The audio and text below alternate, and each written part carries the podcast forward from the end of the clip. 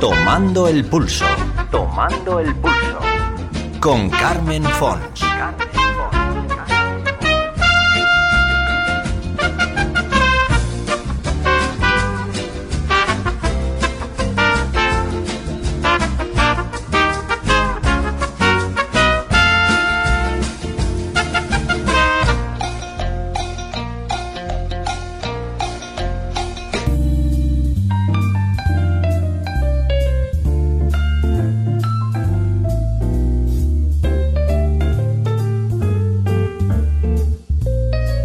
Muy buenas, señores. Saludos a todos y, por supuesto, bienvenidos. Hoy en nuestro programa dos mujeres serán de nuevo las protagonistas. Elsa Martínez, aunque nacida en Madrid, se encuentra profunda y sinceramente arraigada a la comunidad valenciana. Encontró siendo muy joven en la senda marcada por su padre la pasión por la política como una forma de hacer las cosas bien y poner en marcha proyectos y soluciones a los principales problemas de la sociedad. Atrás dejó un pasado que inició con su militancia activa en el desaparecido CDS de Adolfo Suárez, siendo aún ella muy joven. Más tarde se incorpora a la Formación Popular, Partido Conservador Español, con quienes alcanza sus más notables logros y también sufre las más terribles injusticias y envites, no solo políticos, también personales. Su condición de mujer, joven y atractiva, lejos de ser ventaja, la convirtió en objetivo fácil de quienes en ella no veían más que quizá una rival y una contrincante con valores decidida a decir y poner en práctica todo aquello que pasaba por su perfectamente amueblada cabecita. Hoy, más madura y serena, observa con distancia y cierta nostalgia y orgullo un pasado en el que fue protagonista de muchos y grandes acontecimientos vinculados a la comunidad valenciana y su partido. Fueron los tiempos de los que se dio en llamar política de eventos, con los que la comunidad valenciana se situó definitivamente en el mapa internacional, no sin ciertas críticas que ayudaron a enturbiar el ya de por sí crispado ambiente social. Fueron aquellos tiempos en los que el entonces Papa Benedicto XVI visitaba la ciudad de Valencia, tiempos de Fórmula 1 con un exitoso y laureado Fernando Alonso alzándose de nuevo con la copa triunfal tiempos de America's Cup, uno de los encuentros deportivos con el mar como protagonista de mayor importancia en todo el mundo, que atrajo el interés de grandes marcas comerciales de distintos países y con el que se modificó definitivamente la imagen e instalaciones de este puerto mediterráneo, escenario de gestas históricas de enorme y vital importancia. También fue el tiempo en el que Juan Antonio Bayona recreó la trágica historia del tsunami que asoló Tailandia en unas fatídicas navidades de 2004, plagada de turistas de todo el mundo, provocando muerte y dolor a su paso y encontró en la ciudad de la luz de la que Elsa era directora el lugar idóneo donde llevar a cabo algunas de las escenas más complicadas y técnicamente difíciles de su premiada y reconocida mundialmente película Lo Imposible. Reclama Elsa Martínez la vuelta de la honorabilidad a una política en demasiadas ocasiones carente de valores y que adolece de lo que considera debiera ser el primer fundamento en el que se basen los principios de cualquier político honesto, servir a la sociedad e ir a su encuentro. La moda, su querida comunidad valenciana para la que solo tiene palabras de cariño y respeto, la publicidad, actividad con la que mantiene un estrecho contacto desde la empresa que fundó y que gestiona desde Madrid, Cero Comunicación.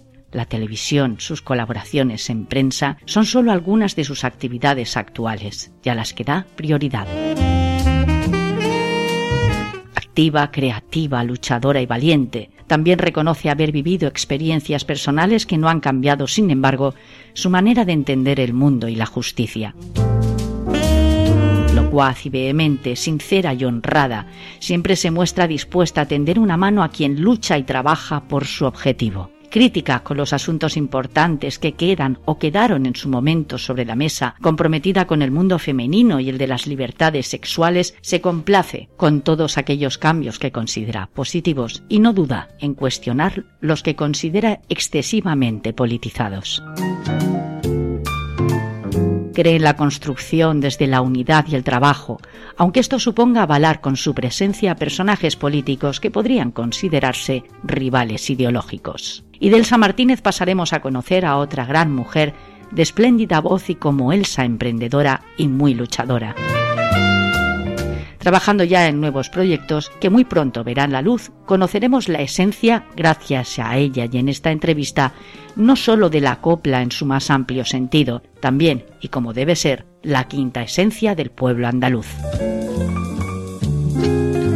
grande como pocas, siendo una niña, demostró sus enormes cualidades gracias a su magistral interpretación de las saetas, que parecen revestirse de otra identidad gracias a su talento y cualidades naturales. Participó con nosotros en su momento en un homenaje llevado a cabo por nuestro equipo a esa maravillosa tierra plagada de luz, cultura e historia, belleza y talento que es la tierra andaluza. Así pues, hoy, en Tomando el Pulso de nuevo y sin que nosotros lo hayamos pretendido, son dos mujeres nuestras protagonistas. Elsa Martínez y Patricia Vela. Señores, bienvenidos a nuestro programa. Bienvenidos a Tomando el Pulso. Todo un mundo online.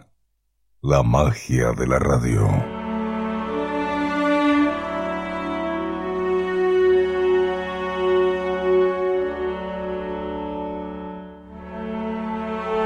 Valenciaga, Elio Benhayer, Adolfo Domínguez, Modesto Lomba, Pedro del Hierro, Manolo Blanic, Jesús del Pozo, Paco Rabán, Gusto Dalmao, Vittorio Luquino, Amparo Chordá, son solo algunos nombres de diseñadores de fama mundial que ha dado España. Internacionalmente reconocido su enorme valor y sus diseños forman parte ya del universo reservado a los grandes creadores de todo el mundo. A ellos hay que sumar al valenciano diseñador, muy querido por nosotros de enorme prestigio, trabajador infatigable, que acaba de celebrar su medio siglo de contribución a la moda en un año que coincide con la capitalidad mundial del diseño para Valencia, el maestro Francis Montesinos. Estrechos lazos la unen a todos ellos profesional y afectivamente. Elsa Martínez reivindica para nuestro país su figura, reivindicando al mismo tiempo un mayor esfuerzo por parte de las autoridades a la hora del reconocimiento de su prestigio y su contribución fuera de toda duda a la maltrecha economía de nuestro país. Trabajadores esforzados han paseado nuestra cultura y bandera por todo el mundo, siendo reconocidos como grandes genios de la costura, el diseño y la creación en general. Sin pelos en la lengua, esta exitosa y trabajadora mujer sigue entregada a objetivos con los que priorizar el talento, los valores humanos y la unidad de un pueblo al que reconoce la clase política ha fallado en demasiadas ocasiones. Trabajar con tesón por unos ideales que considera justos y equilibrados y apoyar el talento y el esfuerzo hoy día son sus principales objetivos. Desde España para el mundo, todo un mundo online, la radio que nos une, la radio de todos.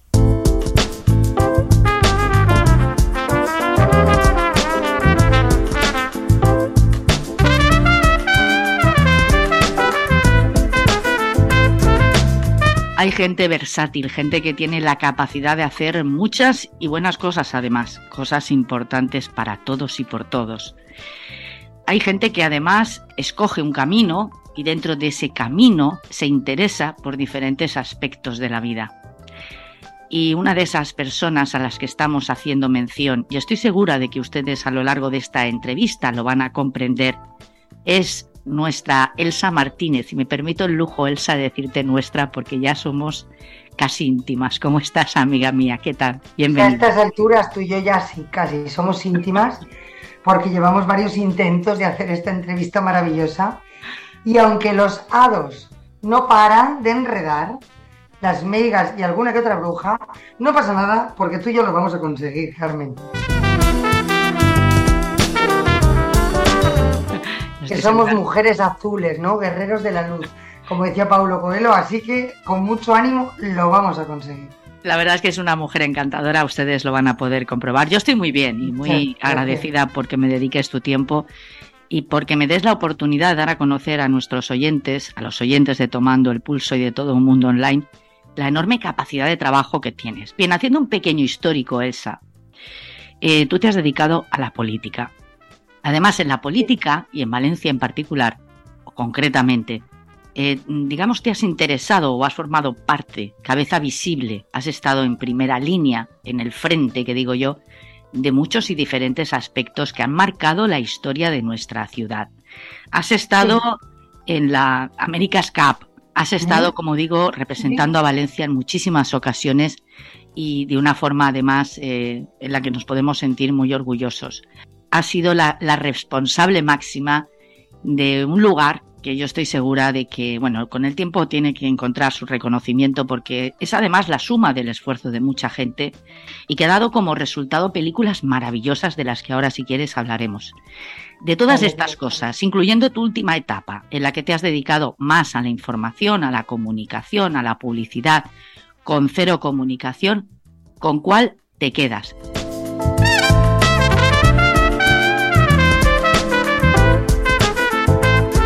Es muy difícil lo que me estás diciendo, porque la realidad es que todo lo que he pasado a lo largo de mi vida tiene cosas maravillosas. Fui concejal muy jovencita, con 23 años, súper jovencita. A la vez estuve en el, Comité Nacional de Nuevas Generaciones del Partido Popular, así de jovencita. Luego, pues antes pasé por el CDS, porque yo vengo del Centro Democrático y Social, mi familia es liberal, yo soy liberal, soy centrista y provenía de la unificación en la comunidad valenciana del CDS con la integración de casi todo el CDS en el PP con mi padre. Y, y antes de eso, pues estaba ejerciendo, o justo en ese momento, de arqueóloga, terminando la carrera en la universidad y practicando constantemente en las excavaciones de medio mundo. Entonces, cada etapa ha tenido cosas muy bonitas, Carmen. Después de esos cuatro años del ayuntamiento que fueron intensísimos, llenos de cosas bonitas, también de miles de disgustos, porque la política es amarga. Y lo mismo que estás haciendo cosas maravillosas, a la vez te está alguien dando por el saco, hablando mal y pronto, normalmente de tu propio partido, que es donde tienes los peores enemigos, pues haciéndote una grandísima putada a la vez que tú estás haciendo algo brillante y que te sientes fenomenal y que me estás emocionado, ¿no? Todo un mundo online. La magia de la radio. Eh, ya te digo que la mitad de las veces las marranadas no te las hace el vecino, que se supone que es la oposición, este, el, opositor del vecino lo que te corrige son las cosas que cree mal. A veces hay una posición muy marrana nuestra o del vecino o nos la hacen, pero en general siempre está carente de la inquina interna, ¿sabes? De las bazofias de las inquinas internas. Y normalmente toda mi actividad política ha estado marcada porque ha sido un sueño, fue un sueño ser concejal con 23 de mi ciudad, donde me crié, no nací, nací en Madrid, pero donde me crié desde los siete años. Y ha sido un sueño luego la Ciudad de la Luz y la Dirección General de Vicepresidencia, o sea, con Gerardo Camps en Vicepresidencia Económica, en grandes proyectos, eh, llevando toda la Ciudad de la Luz, la presidencia de la Spainfield Commission, etcétera.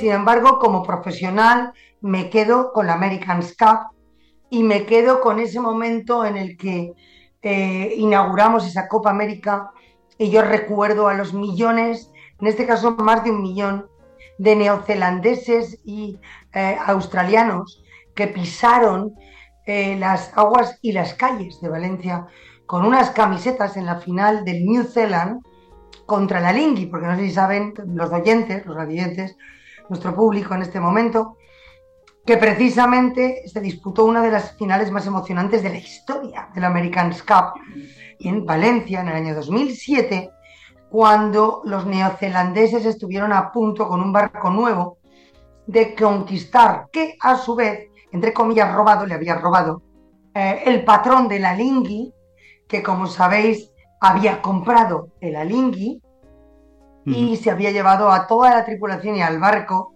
que había ganado Hooke siendo representando a Nueva Zelanda justo en la edición anterior.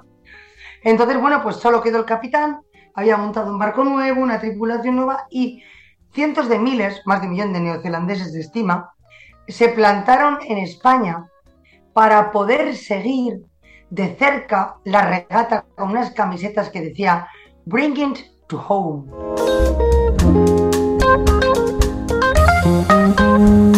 Y una V de Victoria. Y debajo New Zealand. ¿Sabes? Con la New Zealand Proud, ¿no? Orgullo neozelandés. Me pareció tan bonito ver ese espíritu deportivo, ver competir, el ambiente de Valencia. Yo adoro Valencia, soy de Alicante, de, crianza, pero soy de las que canta, ¿sabes? De las que canta en valenciano para frenar no ves a España y de las que se sigue emocionando cuando ve los rat penar y de las que siempre se emocionó y me siento valenciana, te lo digo de la Carmen, me siento alicantina y valenciana. Y mira, me emociono diciéndolo porque creo que hubo un momento muy bonito en el que toda la comunidad valenciana cantaba en Alicante también ese himno que luego se ha ido transformando otra vez con el puta Valencia, que lo odio, porque se, ¿sabes? Está entre mucha gente, a veces se procura por afanes partidistas y políticos de todos, de los que yo no coincido, de ningún ni en otro, se procura la división. Como valenciana adoptiva y militante valenciana ideológica del valencianismo, a mí no me tiene que conquistar nadie, porque entre otras cosas, la comunidad valenciana desde el siglo XII eh, pues en fin, Jaume I el Conqueridor, pues somos eh, cuna de cortes. La calle de los Almendros, donde están las Cortes Valencianas, precisamente recuerda como en 1200 y pico se fundan las Cortes Valencianas y la Universidad de Valencia poco después. Entonces, bueno, pues yo no tengo nada que aprender del Comte Borrell, ¿sabes? Estás escuchando a Carmen Fons en todo un mundo online. Esto es Tomando el Pulso. Lo que está claro es que eres una mujer valiente. Claro, claro. Valiente, aguerrida, no tienes pelos en la lengua. No, imagino que esto en el mundo de la política muy bien visto no estará. Pues no, es lo que me ha costado muchos disgustos. Mira, esta mañana he ido, me invitaron de, la Generalitat Valenciana, me invitaron del foro de información, sabes que yo estoy escribiendo muchísimos años en la información. Hasta que me he ido a Madrid y entonces no tengo tiempo, cuando estoy en Madrid, escribo en el cierre digital con Juan Luis Galiacho, soy partner suya en el, y le llevo muchas cosas del cierre, es amigo mío, 20 años de amistad. Y ahora estoy con una tele, como sabes, Canal You Televisión, maravillosa, donde entrevistamos a nuestro buen amigo Francis Montesinos, ¿recuerdas? Ahí está, sí, sí. Maravilloso. Entonces, yo hay cosas que no entiendo. Mira, esta mañana me invita a la Generalitat, recibo la invitación, lógicamente, de Manos de la Información, y yo, pues me he ido corriendo a aplaudir que Chimo Puig haya abierto los estudios de nuevo. Yo puedo opinar una cosa, puedo opinar una cosa distinta, puedo opinar otra y puedo votar lo que me dé la gana. Creo que todo el mundo tiene claro cuál es mi adscripción política, porque no he estado precisamente en otro sitio que no haya sido en el PP. Antes, bueno, antes CDS, cuando se extinguió PP. Pero lo que está claro es que yo creo por encima de todo y profundamente en la institucionalidad. Esto es, en la capacidad que tenemos que tener todos los valencianos de sumar con el que esté y de conseguir que tots una veu, como dice precisamente nuestro himno, tots una veu, eh, consigamos nuevas glorias a España. Lo cual significa que consigamos ir toditos de la mano, generando cosas buenas y no generando puñeteras bazofias y enfrentamientos constantes. Porque solo así conseguiremos que la comunidad esté en lo más alto que es donde tiene que estar y donde siempre estuvo. Y donde le guste a quien le guste o le deje de gustar, la situaron en el 2007 los que gobernaban en la Generalitat. Independientemente de que haya cosas que se hicieron muy mal y de que la corrupción, quien la tuvo, tiene que pagarla, tiene que ir a la cárcel y tiene que devolvérsela a la sociedad en billetitos. Pero eso no tiene que ensuciar, Carmen, las cosas maravillosas que se hicieron y las ideas espectaculares como fueron el oceanográfico, el ojo de Calatrava, en fin, recuerdo emocionada a Armani colaboré a montar los premios eh, de LEL y yo no estaba en ese momento del gobierno, colaboré como agencia y además sin cobrar un duro, por amor, como he hecho mil veces a mi tierra. Y yo recuerdo a Armani, yo recuerdo estar en la fila 4 llorando de emoción del Palau de les Arts, de ese magnífico Palau de les Arts, y ver a Armani diciendo, estoy en Valencia emocionado, no me podía perder venir a venir a Valencia, porque Valencia hoy es el centro histórico, cultural y emocionante de la arquitectura europea y de la cultura europea. Y es el mundo de la fashion, es el centro del epicentro, hoy dijo, del mundo de la cultura y de la, y de la moda. Y que esto lo dijera Armani, no yo, ¿me entiendes? Ni tú, que somos maravillosas, pero somos tú y yo. Que lo diga Armani, en pleno, con todo el palau de las artes que se caía aplaudiendo, pues que venga Dios y lo vea, que eso fue algo bueno.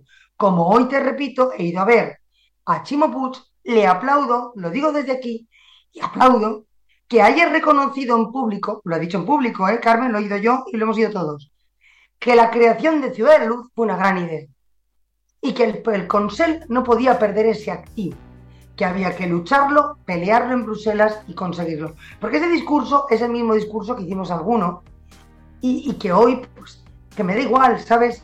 Me congratula que lo cojan otros. Has nacido en Madrid, pero has desarrollado, digamos, eh, desde muy pequeña tu, tu actividad tanto profesional, estudiantil, familiar, de amistades en Alicante. Y tu vínculo a Valencia es también muy estrecho, nos ha quedado muy claro. Eres una mujer tan valiente, yo quiero decirlo.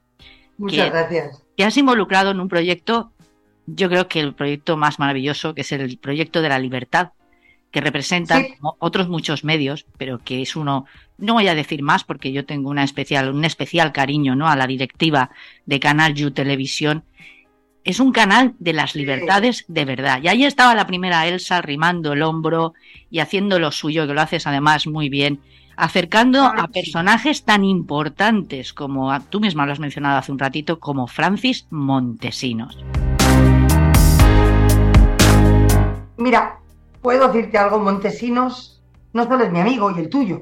Sí. Francis Montesinos es uno de los talentos más importantes que tiene la moda y la cultura de la moda en España. Eh, tenemos un Dolce y Gabbana, pero somos, con perdón, a veces tan paludos, los españoles, en eso tenía razón un amuno, y que me quiera pegar ahora, pues que me pegue, me digo, no hemos superado la guerra de Cuba, todavía ha pasado un siglo, 124 años, y seguimos teniendo complejos gravísimos, fruto de esa menospreciación, automenospreciación colectiva. Pero ¿cómo es posible que no valoremos lo que tenemos cuando somos la cuna de Hispanoamérica o de Latinoamérica? Yo ahora me río cuando escucho a cuatro indigenistas llamándonos asesinos en serie prácticamente. Y yo digo, pero vamos a ver, hombre, esto es como si yo tengo que llamar también asesinos en serie de todos los árabes, ¿no? Y luego asesinos en serie también a los dorios, que llegaron dos mil y pico años antes de Cristo, y después asesinos en serie a cualquiera de las invasiones que ha sufrido mi país, como es normal.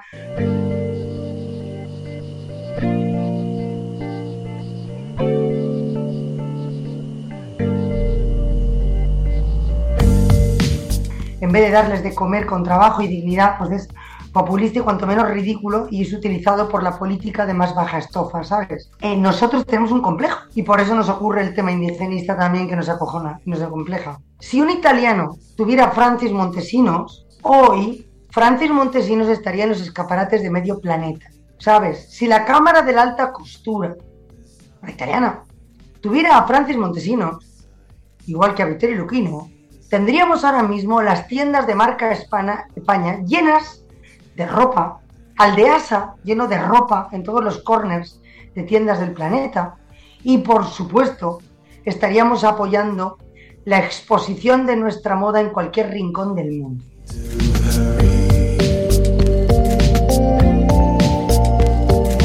Por contra, los creadores españoles tienen que verse abnegadamente y totalmente discriminados por todos y cada uno de los partidos, ojo, que han pasado por los gobiernos sucesivos de España. Porque la moda nunca jamás se ha considerado como una revolución cultural, ni como un bien industrial, no se ha considerado como una prioridad nacional. Y eso que ocupa el 0,7% del PIB. No, perdóname, el 7. ¿Qué coño el 0,7? Y eso que ocupa el 7% del PIB. Tienen el hito, Carmen, el 7% del Producto Interior Bruto. Y dices, claro que yo me voy a entrevistar a Francis, porque es un honor visitar su casa, porque es un honor ver las paredes con Helmut Newton, porque es un honor ver que era amigo de Warhol, porque es un honor ver toda su serie de vida y, ver que tiene fotos de los más grandes, de los cuales varios ya no existen, y que ha tenido eh, desfiles y exposiciones en Nueva York, en París, y en medio planeta. Ha sido un pionero en muchos aspectos y un gran innovador. Y que tiene unos estampados, como te digo, espectaculares, que yo estoy viendo mucho peores estampados comprados a cojorriñón en tiendas de todo el planeta de gente que acaba de llegar. Y ahí aprovecho esta radio para lanzarle un mensaje a Marta Ortega.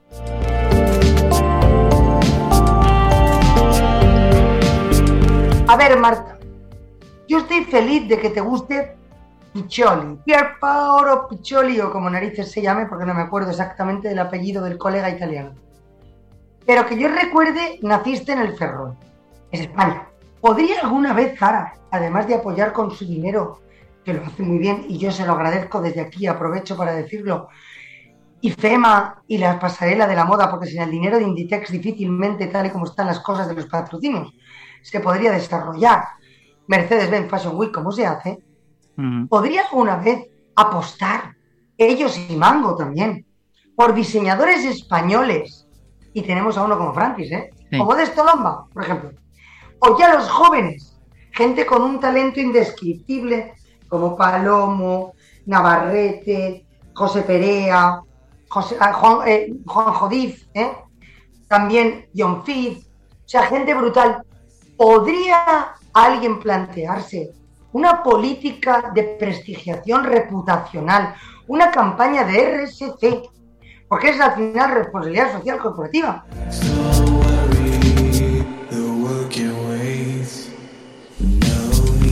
un Ministerio de Cultura podría plantearse entrar objetivamente junto al Ministerio de Hacienda con una política de mecenazgo a rebajar impuestos si en esos corner y en esas colecciones, no sé si me estoy explicando, porque se podría generar una idea que diera a conocer como una especie de exposición nacional e internacional de las dos grandes abanderados del, del, del low cost, bueno, low cost o medium cost, porque al final la palabra preaporte es lo que significa llevar y coger y llevar, mm. que ahora mismo son de, de, alto consumo, que son Zara y Mango. Corcho, no podríamos conseguir una acción cultural con Hacienda, con el Ministerio y con estas dos cadenas para que se hiciera un uso de los escaparates en todo el mundo, que esas colecciones se vendieran, repercutieran sobre la economía de los diseñadores, dieran de comer a sus equipos para que pudieran tener más visibilidad.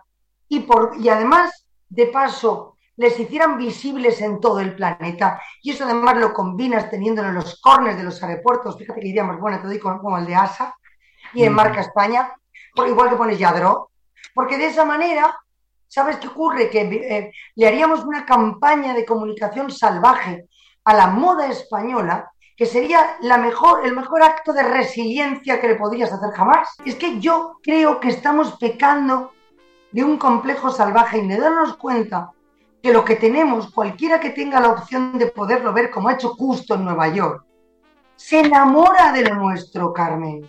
Y perdóname toda esta intervención. No, no, estoy, estoy escuchándote muy atenta, porque además comparto, como bien sabes, muchas de tus opiniones. Mira la idea que te doy de negocio, que lo podría hacer de verdad, yo, si me escucha alguien del gobierno de la etapa, pero también del gobierno de España, corcho, Debemos algo a nuestra moda, Carmen.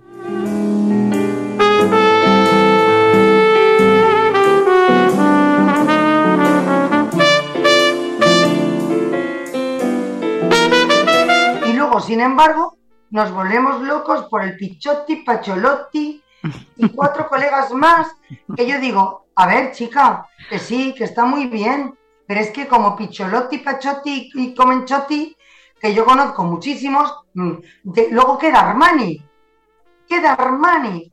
¿sabes? Sí. Y, y Batista Bali ha pasado ya por cinco por cinco distintas casas de costura. Pero acordémonos que Galeano, el gran genio, ya no hace prácticamente nada. Entonces, hay que premiar también la capacidad de estar 40 años aquí. Medio siglo, perdona que te corrija porque son 50 años. 50, Carmen, exacto. Sí, Pero es medio que siglo. tú- tú oyes hablar, por ejemplo, a su gran amigo, porque Francis era muy amigo de, del Javier de Helio, del papá Helio, del gran Helio, Mm, y oyes a Helio decirte cómo tuvo que salir de, una, de, un, de un establo de cabras. ¿Cómo mm. llegó a vivir de pequeñito en una casa pequeñita, en un pueblo de Córdoba, ¿sabes? Y ayudaba a su madre en el establo, o sea, en el, en el, en el pequeño terruño, y hacía lo que podía con las tatas, y vivía en unas condiciones muy lamentables. ¿Cómo podemos ser así, Carmen? Que, que- que nos da todo igual, ¿sabes? No debiera, Yo no me- debiera.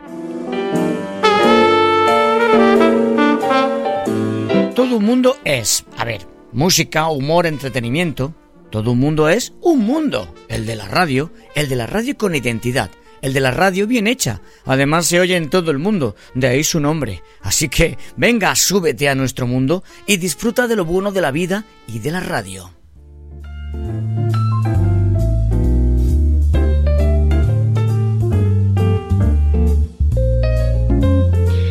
Y por ir avanzando, Elsa, bueno, te acabas de Perdona, manifestar. ¿eh? Nada, tranquila, mujer, es un placer escucharte. Te acabas de manifestar claramente en uno de los aspectos que mejor y más desarrollas, que precisamente es el mundo de la moda. Yo he dicho que eres una mujer con muchos tentáculos en torno a diferentes actividades, eh, todas Sí. o casi todas artísticas o vinculadas necesariamente con la creación. La moda Sí. es quizá uno de tus platos preferidos. ha sido el se- 50%, 70% de mi vida.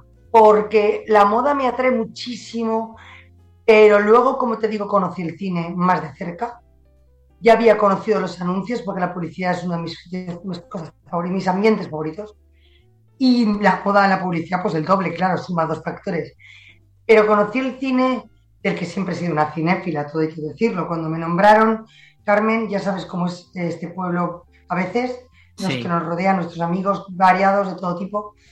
Mucha gente se permitió machistamente el lujo de despojo, de despiporrarse, perdón, la palabra, de mí. Sí, sí, sí.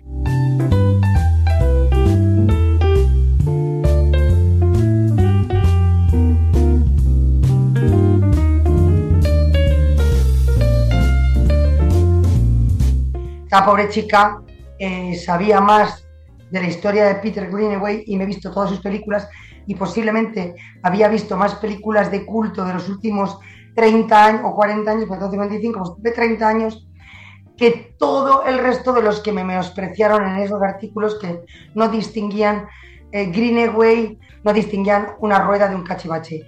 Y bueno, pues se permitieron ese lujo y yo dije amablemente, yo no sé hacer películas, pero no creo que me hayan puesto aquí para hacer películas, si no sería productora. Me han puesto aquí para poder darle una estrategia de dirección y ordenar esto que lo necesita. Y es lo que hice. Y ahí es cuando me enamoré del cine de la otra parte, ¿sabes? Mm. conocí la producción por dentro, vi cómo Sí. vivían actores, actrices, productores. Me enamoré profundamente de un mundo tan creativo como el de la moda, que tiene moda, porque el vestuario es una de las cosas más bonitas que tiene el cine. El vestuario y el atrezzo en el teatro, en el cine, todo lo que es la vestimenta, el vestuario, y, um, y, ¿sabes? y las localizaciones, y todo lo que supone también la iconografía, el estudio de los métodos iconográficos, el script, mm, el acoplamiento de toda la estética general y del discurso a la vez que tú quieres darle esa estética. ¿Sabes? Implica muchas artes, ¿no? A la vez. Y en movimiento, y con audio, y con vídeo. Y me Mm. Y la verdad es que no sé decirte ahora mismo de todo ello que soy, pero en realidad yo creo que soy pues, una humanista, ¿no?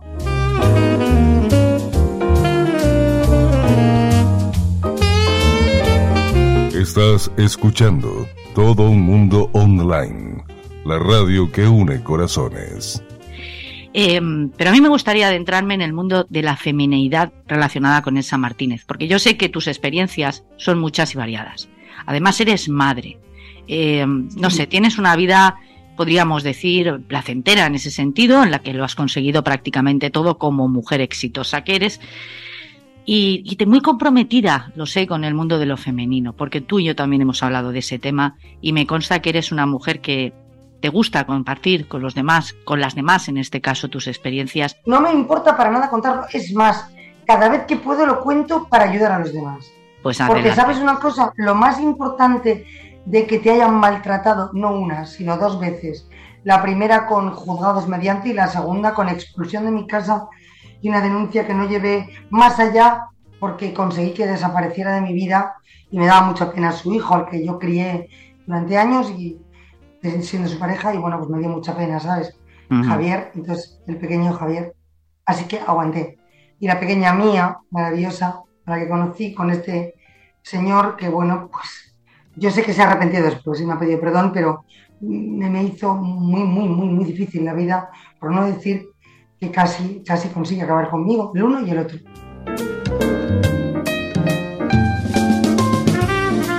Yo soy inasequible al desaliento laboral, pero cuando entras en terreno personal, soy una persona muy emocional y soy una persona muy comprometida con la emocionalidad.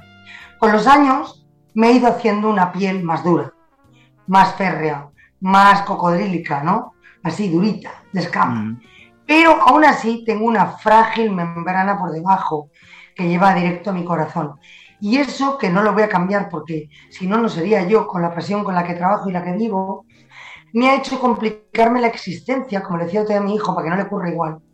Porque yo soy de las personas que ama de verdad y que cuando se lanza a los territorios amistosos y amorosos, se puede llegar a estampar profundamente porque lo da todo. Y lo doy todo de verdad, porque no sé hacerlo de otra manera. Y porque además, Carmen, no quiero. Porque si no lo hiciera de esa manera, posiblemente tampoco los frutos buenos, cuando no te equivocas, serían tan buenos. Claro, el problema es que cuando te equivocas, te puedes llevar estos disgustos. Y sobre todo en una sociedad machista, lo sigue siendo, donde hay hombres criados para seguir siendo este tipo de personas.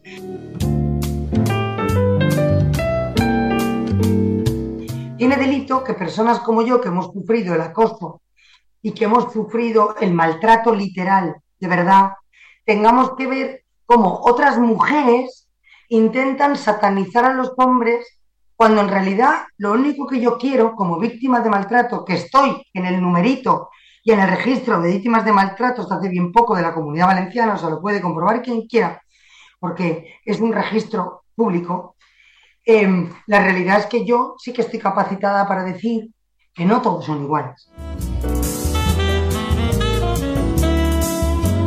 Que no se pueden hacer leyes para condenar a los hombres por sistema. Yo ni lo quiero ni lo tolero.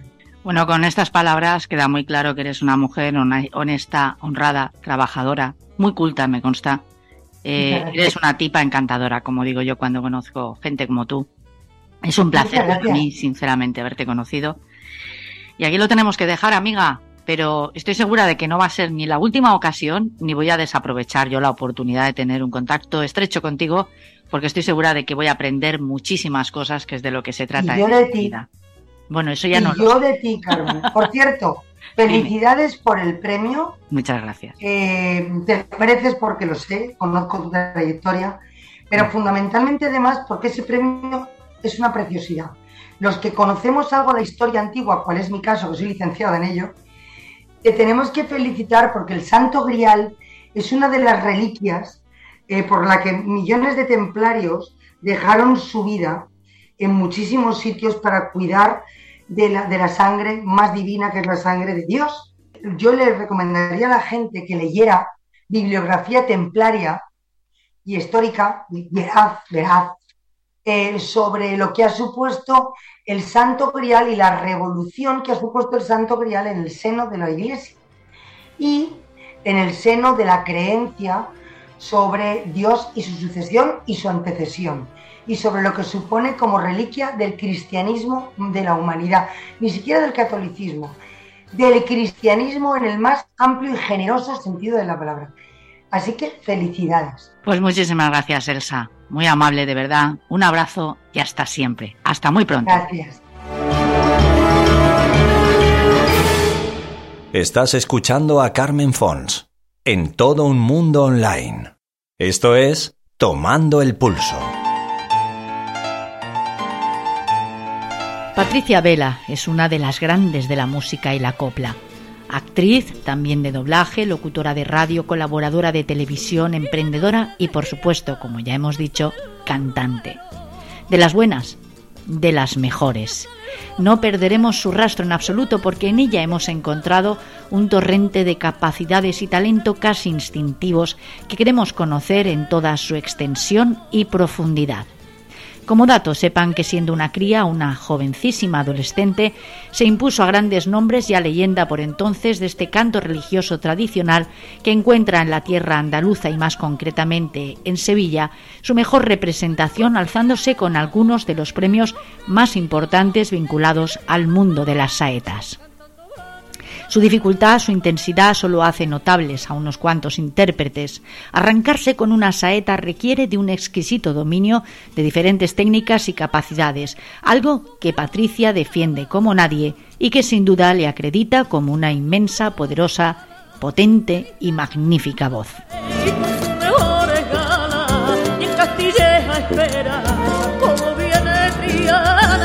Qué grande es escuchar el flamenco, la copla, las voces españolas que se representan como en ningún otro sitio en el mundo, en aquella tierra al sur de nuestro territorio nacional, al sur de España.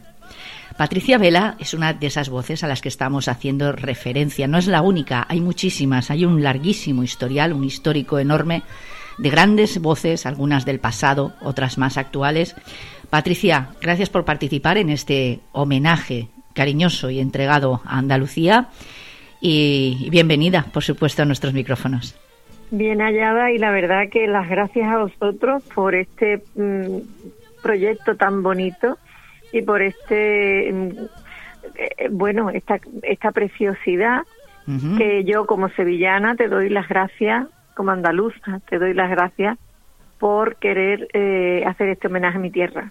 Tú misma has dicho, tú misma te has presentado de alguna forma, eres sevillana, más concretamente, corrígeme si en algún momento equivoco algún dato, eres del barrio nada más y nada menos, atención señores, que del barrio de la Macarena. ¿Esto es así? Sí, bueno, sí, lo que pasa que sí que hay que puntualizar que yo uh, me aunque nací en la Macarena porque porque en el hospital está en Sevilla, en la capital, yo eh, me crié toda mi infancia en un pueblecito que está nada más cruzar el, el, un puente muy cerquita de Sevilla que se llama San Juan de Aznalfarache. Entonces yo siento siento mi pueblo con, con todo mi corazón. Lo que sí es verdad que con los años, al final, eh, he acabado viviendo aquí, en la Macarena, junto a mi Esperanza Macarena, frente a la muralla, pero siempre teniendo en mi corazón a la esperanza de Triana porque tuve un padre trianero que para mí es ese ángel que ya está en el cielo.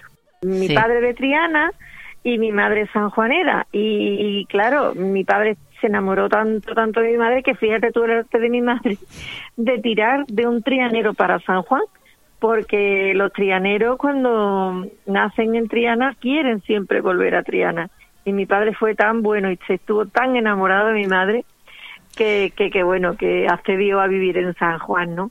Pero sí es verdad que la Semana Santa de, mm, de Sevilla, yo te puedo decir que yo, mm, hasta que no fui ya más mayorcita, que empecé a salir con mis amigas, para mí solo existía la Semana Santa de Triana, porque como todo buen trianero, eh, la Semana Santa empieza el domingo de Ramos con la estrella y ya continúa después con San Gonzalo el lunes y, y bueno, y ya después viene la esperanza de Triana, ya viene el cachorro, ya viene la O, y para ustedes contar.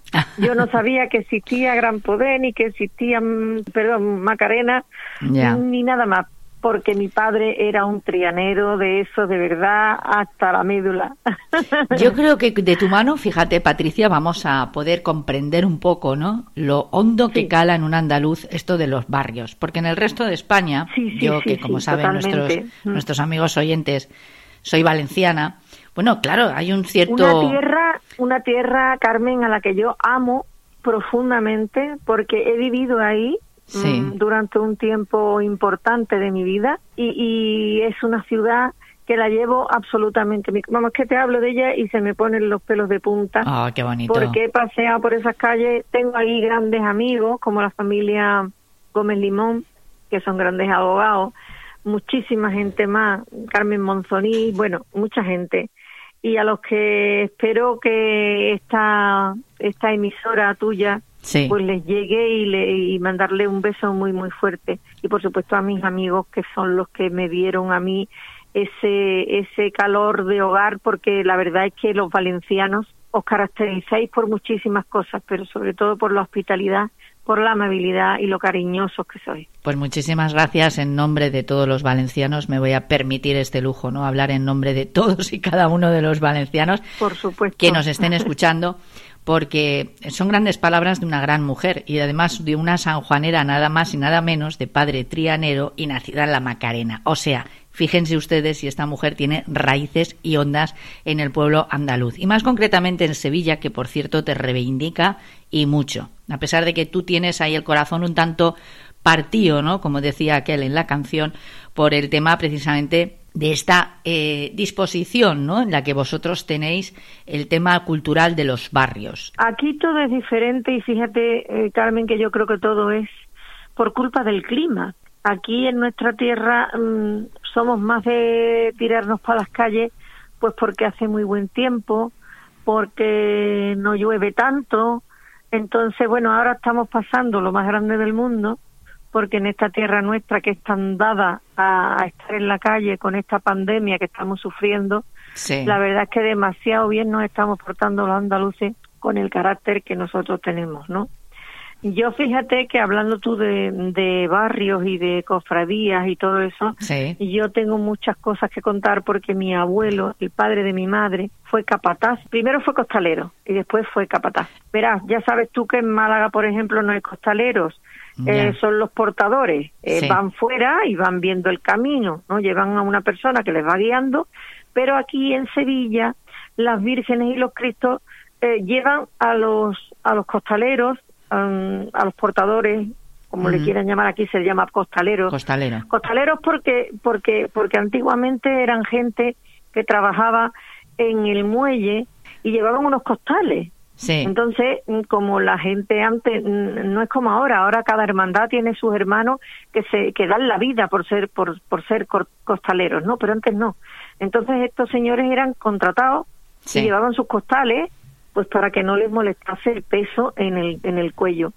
Bueno, pues los costaleros van debajo del paso eh, tapados con una tela siempre que se, siempre que suele ser una tela rica, en terciopelo, bordada en oro y todas estas cosas, ¿no? Ya sabes tú cómo es esto. Mm, sí, sí. Y van debajo, entonces el Cristo o la Virgen parece o da la, da la sensación cuando tú la ves por la calle que va caminando, porque van debajo, entonces tú no ves a nadie y el capataz es el señor que va adelante y que les va indicando a la derecha, a la izquierda, eh, poquito a poco, más lento, más rápido, cuidado aquí, pararos aquí, hacen las llamadas para la levantar.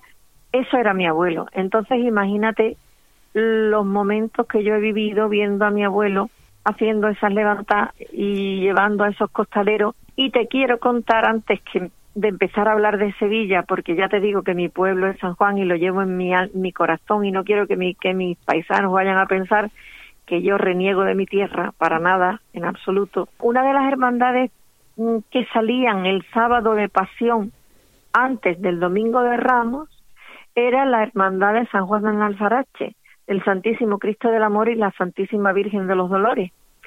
¿Por qué? Pues porque la iglesia en aquella época, hace muchísimos siglos, te estoy hablando, la iglesia, no había iglesia en el pueblo, pero sí estaba una iglesia en, en el monumento, o sea, lo que después fue el Sagrado Corazón de Jesús, una obra impresionante, impresionante que se realizó ya, bueno, en los años ya, años posteriores.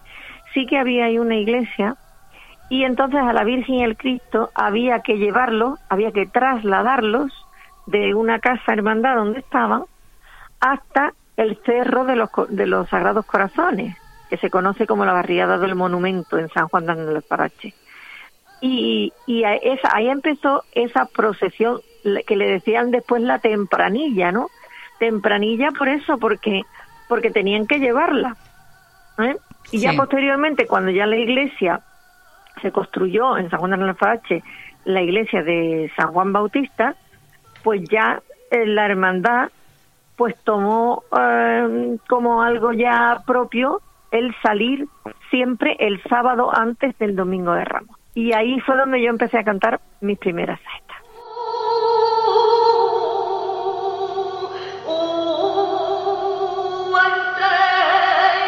Sí, señora, de la que eres una maestra ejecutora, porque lo sé. Incluso y tienes. Fíjate que yo antes de eso nunca jamás había cantado saeta. Pero fue cuando falleció mi abuelo, sentí la sensación de que necesitaba cantarle. Porque los capataces siempre paraban en la puerta de, nuestra casa, pues un poco. Eh, cuando mi abuelo vivía, pues para que diera esa levantada de honor. Y cuando falleció, pues no, paraban siempre allí al Cristo y a la Virgen y yo sentí que tenía esa necesidad y así lo hice.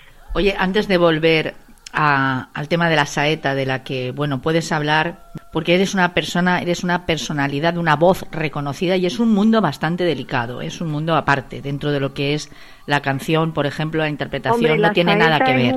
la saeta es un cante muy difícil porque date cuenta que es un cante libre, no, no lleva ningún tipo de acompañamiento. Y además tiene mucha emoción, tiene mucho sentimiento, tiene que salir de dentro. Exactamente, yo siempre he dicho que la saeta no es más que la...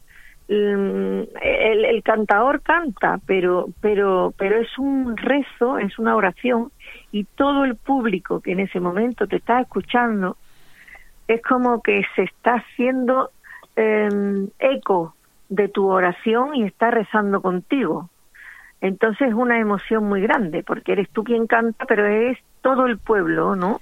E intentando aliviar, aliviar ese dolor de, de, lo que de lo que la historia, esa historia que nos ha llegado a través de los siglos y los siglos, de ese sufrimiento que ese hombre padeció, ¿no? Pero musicalmente es un, es una cosa muy difícil porque al no llevar ningún tipo de acompañamiento, el saetero debe tener muy buen oído, porque como empieces en un tono bajo, no te luces. Ya. Pero si empiezas en un tono muy alto, pues puedes quedarte rañitado. Ya. ¿Sabes lo que te digo? es como el es como el como el trapecista que se tira mm, en el trapecio sin red. Eh, si te sale bien bien, pero si no sabes gestionarlo o no tienes buen oído, puede ser un desastre. Aquí hace falta, me imagino, aparte de una enorme capacidad mm, pulmonar y una gran capacidad de control de las cuerdas vocales, como es tu caso, por ejemplo, me imagino que hace falta algo de inspiración. Tienes que ser andaluza, tienes que ser de Sevilla para interpretar bien una saeta. Yo, yo ahí difiero un poco contigo, porque yo soy una absoluta declarada y rendida admiradora de doña Concha Piquer. Y nació en Valencia. Sí, señor, así es. O una rendida admiradora de la gran voz de, de Rafael Farina, que nació en Salamanca. Sí, señor. O sea, que te quiero decir que no, que, que el arte, la inspiración, hombre, está claro que por aquí, por Andalucía, se da mucho el arte, pero que sí que es verdad que el arte está por todas partes, por toda España.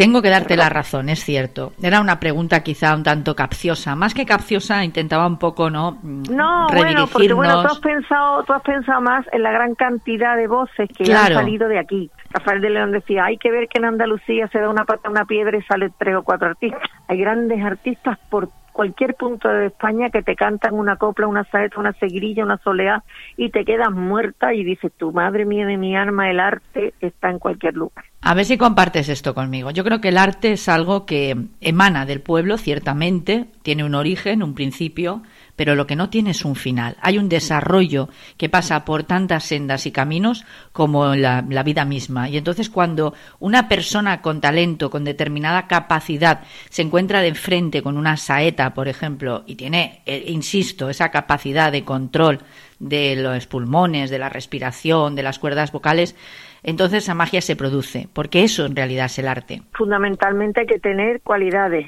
cualidades físicas y musicales, porque claro, hay gente que tiene muy, muy, muy buena voz, como para oírsele de aquí a 8 kilómetros, pero a lo mejor no tiene gusto, no tiene paladar, no tiene melodía. Por eso quizá tú eres saeta de oro en el año 1988 además de haber conseguido varios premios posterior, posteriormente. Esos fueron mis comienzos y la verdad que fueron importantísimos, porque además, fíjate, como los artistas siempre hemos estado, y digamos, a la cuarta pregunta, yo era una niña, yo era una niña, pero a ese concurso se presentaban saeteros mm, ya mayores. Y bueno, la verdad que para mí ganar esos concursos eh, compitiendo con grandes profesionales como eran, yo qué sé, te, que te puedo decir nombres que aquí en Andalucía son muy conocidos, como el Sacri o como un Rufo de Santiponce, con muchísima gente, ¿no? Muchísima gente que hoy en día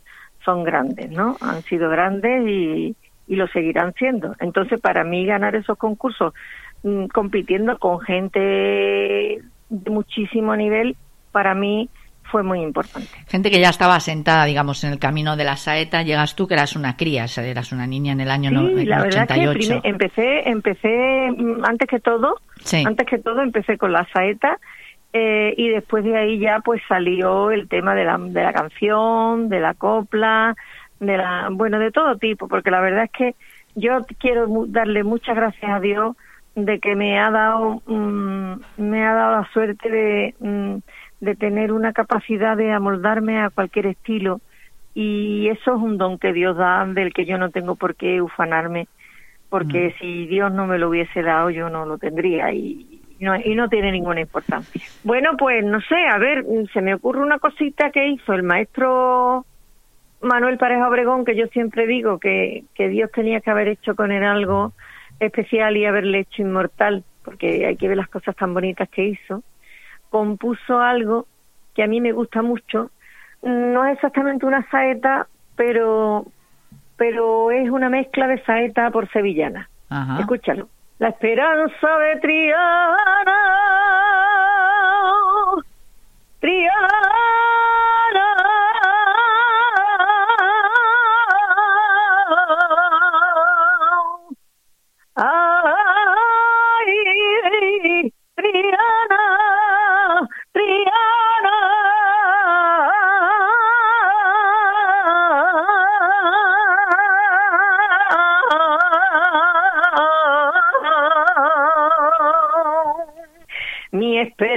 De Triana tiene la cara morena, tiene la cara morena. Mi esperanza de Triana tiene la cara morena.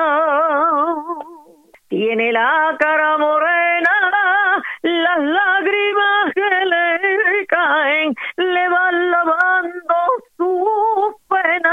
las lágrimas que le caen le van lavando su pena.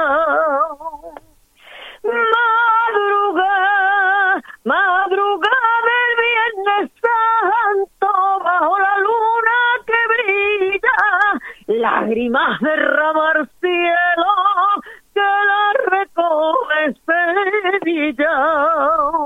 Eres maravillosa. Me a tu disposición. Maravillosa. Cuando quiera, me llamas cuando quiera, hablamos cuando quiera. Eh, para tus oyentes, para lo que tú quieras. Pues muchísimas gracias. Lo mismo te digo, Patricia, de verdad, merece la pena solamente que por conocer a gente tan maravillosa, con esa voz, con ese talento, con esa capacidad, con ese histórico personal y profesional, solo por eso ya merece la pena dedicarse a este medio, a veces también muy complicado, y bien lo sabes tú, de la radio. Gracias de todo corazón. Muchísimas, muchísimas gracias. Gracias a ti, cariño, y que la madre de Hueta te bendiga. ¿eh? Y que yo además es una canción que siempre llevo en mi repertorio y que, estoy deseando podérsela cantar a todos los valencianos.